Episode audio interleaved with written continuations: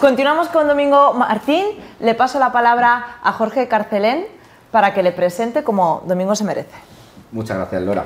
Buenas tardes, lo primero, Domingo. Buenas tardes. Gracias por estar con nosotros. Muchas gracias. Además, vienes a hablar de un tema súper caliente actualmente, el precio de la luz por las nubes. Por supuesto. Eh, ¿Qué nos puedes comentar de la situación ahora mismo, del, del tema del precio de la luz? ¿Cómo crees que va a evolucionar? ¿Cómo estamos? Cuéntanos un poquito. Bueno, es una situación un poco especial la que estamos viviendo ahora. Eh, la verdad es que prácticamente desde octubre, en noviembre del año pasado estamos viviendo todos unos precios al alza, también provocados por la regulación que tenemos ahora mismo. La regulación que tenemos no es que sea nueva, sino afecta a todo el tipo de generación de energías, pero siempre prevalece la más cara. En este caso el gas es lo que nos está pasando, pasando eh, factura eh, y el conflicto bélico que tenemos en Ucrania, pues lógicamente está disparando los precios de la electricidad y del gas. Eh, ahora mismo pues estamos marcando unos precios históricos más altos en el mes de marzo o abril y, y, es verdad que con ciertas regulaciones que se están marcando los, ahora mismo el gobierno y regulando los precios del mercado del gas es lo que nos va a permitir rebajar un poco los precios, pero no obstante son unos precios altísimos que no creo que vuelva que volvamos a tener unos precios eh, como hemos tenido anteriormente en los años anteriores y hay que ir dando soluciones a, a medio plazo, no se trata nada más de hacerlo a corto plazo. He podido entender bien que has dicho que se marcan por el valor más caro o sea, ¿en este país pagamos la luz según el baremo más alto que tengamos? No, es una mezcla de todas las energías. eh, cada energía tiene un precio diferente, pero prevalece eh, la energía más cara. Y en este caso el gas es lo que nos está haciendo eh, subir las facturas. No, no, pregunta. Domingo, ¿nos podrías dar unas pinceladas de qué es la fotovoltaica?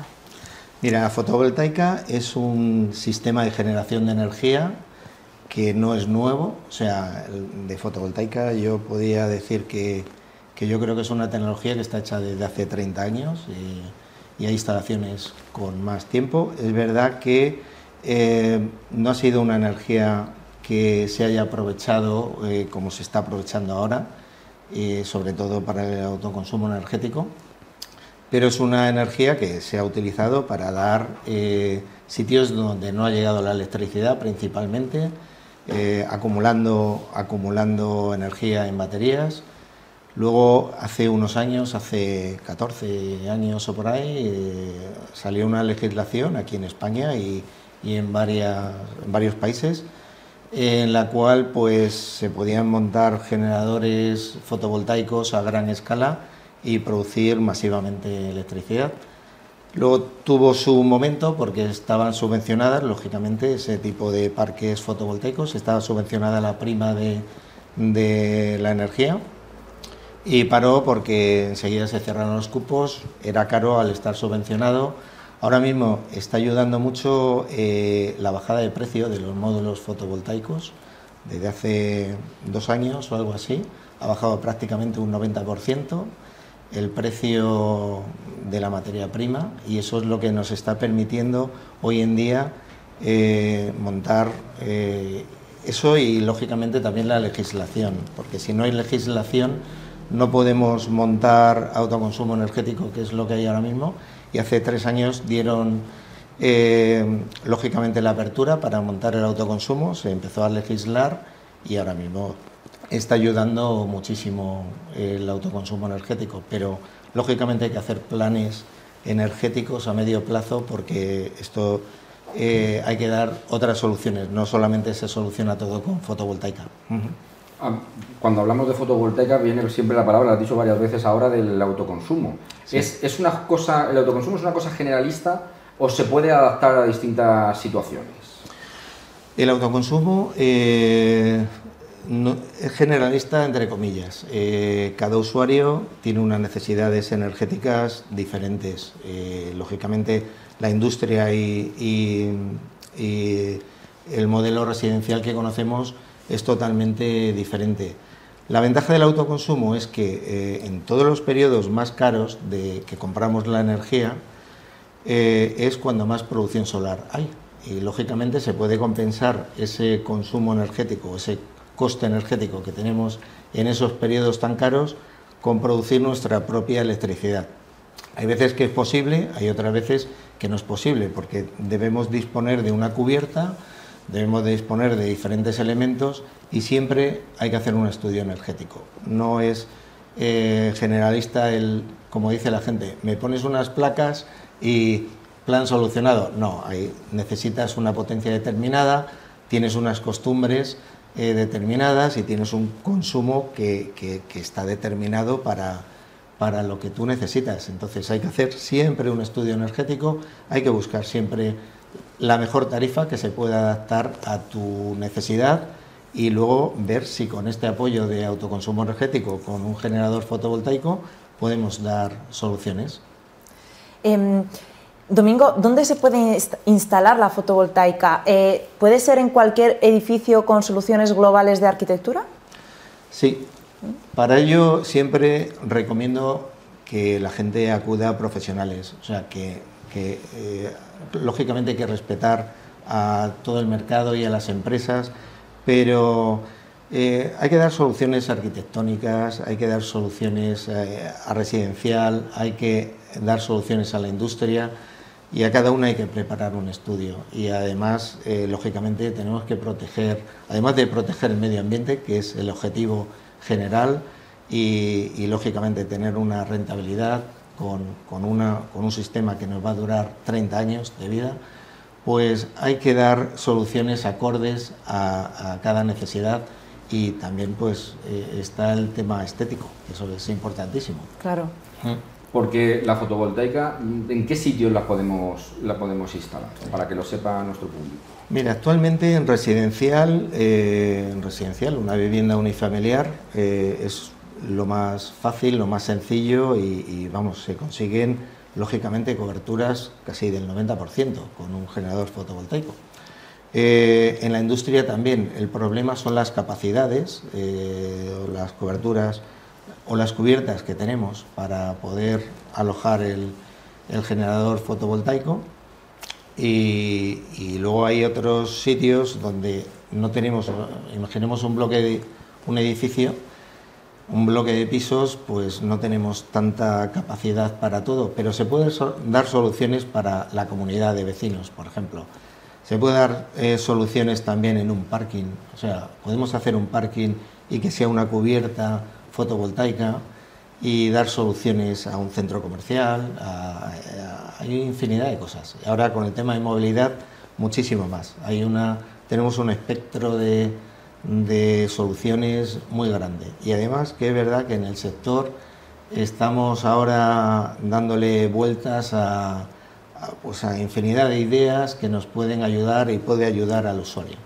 ¿Qué piensas? Eh, vamos, estamos basándonos mucho en el, en el, mundo urbano, ahora mismo, en la vivienda unifamiliar, en la industria. ¿Qué piensas ahora mismo de las tendencias que hay? Yo el otro día veía en la televisión que estaban hablando de poner eh, placas en embalses, de hacer uso mixto de placas solares, de plantaciones solares con cultivos. ¿Qué piensas del mundo rural y la fotovoltaica? Pues eh, yo creo que es algo eh, totalmente necesario. Eh, estamos hablando los embalses. El colocarlo en embalse es porque tenemos dos opciones muy buenas, energéticas. Lo primero es la refrigeración de los módulos. Los módulos, para que os hagáis una idea, pierden de media 0,3% por cada grado a partir de 25 grados, o sea que las pérdidas por, calentamiento son, son importantes. Eso por un lado se está dando eh, soluciones en los embalses y, por otro lado no estamos ocupando terreno para, para poder eh, utilizarlo de otra manera. Y en el tema de los regantes, pues lo que os he dicho antes, precisamente los periodos más caros de energía, que son los que penalizan a los regantes, con un eh, generador fotovoltaico eh, y una buena, eh, una buena previsión de energética, se puede dar soluciones de riego con el tema de las bombas. Eh, Domingo, ¿puedes hablarnos de los coches eléctricos, sobre todo del tema de cargadores? ¿Cómo lo ves actualmente? Pues mira, los cargadores, yo creo que aparte es un, digamos, una solución que, tenemos que dar, sobre todo por el medio ambiente, por el medio ambiente y, por los recursos energéticos, por la gestión de recursos energéticos que tenemos, porque eh, estamos dependiendo tanto de, la gasolina, del diésel, del petróleo. Eh, está claro que la electricidad es lo que nos está haciendo movernos y está moviendo todas las tecnologías. El problema que hay es que no hay infraestructura para que todos tengamos un vehículo eléctrico ni tengamos donde enchufarlo. Creo que es una tendencia que tiene que estar con un buen plan estratégico de energía y estar vinculado a la movilidad con el tema energético para que no nos suceda lo que nos está, lo que nos está sucediendo ahora mismo con las tarifas eléctricas y, lógicamente las penalizaciones, el encarecimiento de productos que estamos teniendo debido a, la energía. O sea, los cargadores yo creo que han venido para quedarse, eh, han venido para quedarse y las opciones será con qué, tecnología vamos a apoyarnos eh, con la electricidad, nada más. Pero la electricidad y los cargadores eléctricos los tenemos aquí y lógicamente el incremento de vehículos eléctricos está creciendo muchísimo en España. Siguiendo un poquito el hilo este, eh, hay un tema que yo creo que va muy a, debate, sobre todo por la inversión económica que supone, que es el tema de las baterías. O sea, tanto en un residencial como, como en una, una industria. Eh, ¿Es rentable la instalación de baterías? ¿Es recomendable? O sea, ¿cuál es tu opinión del tema de, de los acumuladores? Mira, ahora mismo con el tema de las baterías, eh, eh, lógicamente con el litio se está avanzando y con otros componentes adicionales al litio. Digo, es rentable y no es rentable. Vamos a ver, cada usuario tiene unas costumbres diferentes y un consumo diferente. Hay usuarios que les hace falta la batería y hay usuarios que no. En el autoconsumo, ahora mismo, eh, cuando haces la legislación o, la legalización, perdón, de, una instalación fotovoltaica, la mayoría, eh, las empresas del sector las estamos tramitando con excedentes. Significa que estamos, eh, de alguna manera, con las comercializadoras eléctricas gestionando un tipo de batería virtual, entre comillas. No es batería virtual, pero lo que estamos haciendo es devolver a la red todo nuestro sobrante de energía eh, las compañías comercializadoras nos van a devolver ese sobrante, eh, nos lo van a compensar en la factura eléctrica de la luz. Entonces es como si tuviéramos una batería sin tenerla, por un lado.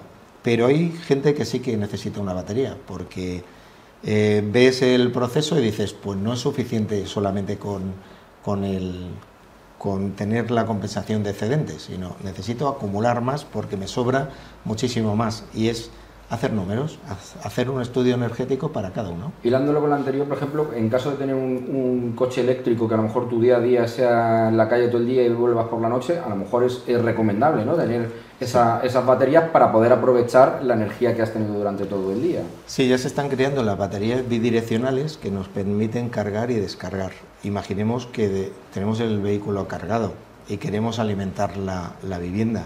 Podemos utilizar la energía del vehículo y viceversa. Y la energía que tenemos de casa, cargar el vehículo. Para ello siempre es necesario saber qué tarificaciones tenemos, qué es lo que tenemos, qué es lo que necesitamos siempre es conveniente hacer un estudio. Bueno, pues eh, un poquito para, finalizar, quiero que nos cuentes un poco el tema. Hay, sé que hay ayudas a día de hoy, no sé si son eh, a nivel nacional, si son por comunidades. Eh, ¿Cómo si gestionáis las propias empresas como Voltecnia este tipo de ayudas? ¿En qué consisten? Que nos cuentes un poquito para que la gente se, entere de, ahora mismo lo que puede hacer para instalar la fotovoltaica. Pues mira, eh, hay, ayudas, lógicamente, vienen de Bruselas, están eh, a través del IDAE, eh, están reguladas a través del IDAE y se canalizan a través de cada comunidad autónoma. Las consejerías de industria son las que, las que lo canalizan están abiertas ahora mismo. Tenemos ayudas desde noviembre del 2021 hasta diciembre del 2023. Es verdad que cuando ahora solicitas la ayuda dice fondos agotados, pero bueno, no, no es así porque eh, tiene que haber diferentes tacadas, diferentes envíos de ayudas, que eso es lo que va a permitir. Pero lo que sí que recomiendo es que soliciten las ayudas porque va a ayudar, si no es un 30%, que sea un 20%, pero, pero bueno, de momento están abiertas, van a estar abiertas hasta diciembre del 2023. Domingo, muchísimas gracias por estar con nosotros. No sé si quieres añadir algo antes de, cerrar la entrevista, si queríais comentar alguna cosa más. Bueno, yo he estado también pendiente de la antigua entrevista con el tema de la generación de residuos. A mí me parece algo estupendo. Yo creo que tenemos que ir eh, avanzando en ese tema. Lo que sí que creo, Jorge y Lora, en este aspecto también los residuos, tenemos que tener en cuenta que si nos vamos a mover eh, en vehículo eléctrico vamos a tener una cantidad de residuos de baterías y es donde creo que deberíamos de trabajar todos, gobiernos, eh, eh, industria, todos, porque vamos a crear muchos residuos de baterías, de autoconsumo, muchos de, pero tenemos que pensar a medio plazo porque esto es un objetivo eh, a largo plazo y, tenemos que ir dando soluciones, no solamente temas de ahorros eh, puntuales, y, sino tenemos que ir por donde vemos para, para ver por dónde llevamos eh, la tierra, porque que no, nos, encontremos el problema después, ¿no? Como nos, pasa, como nos pasa siempre. Casi siempre, sí. Creo que ha sido un muy buen llamamiento para ir tomando nota de los objetivos que tenemos en el, en el, corto, en el medio y en el largo plazo.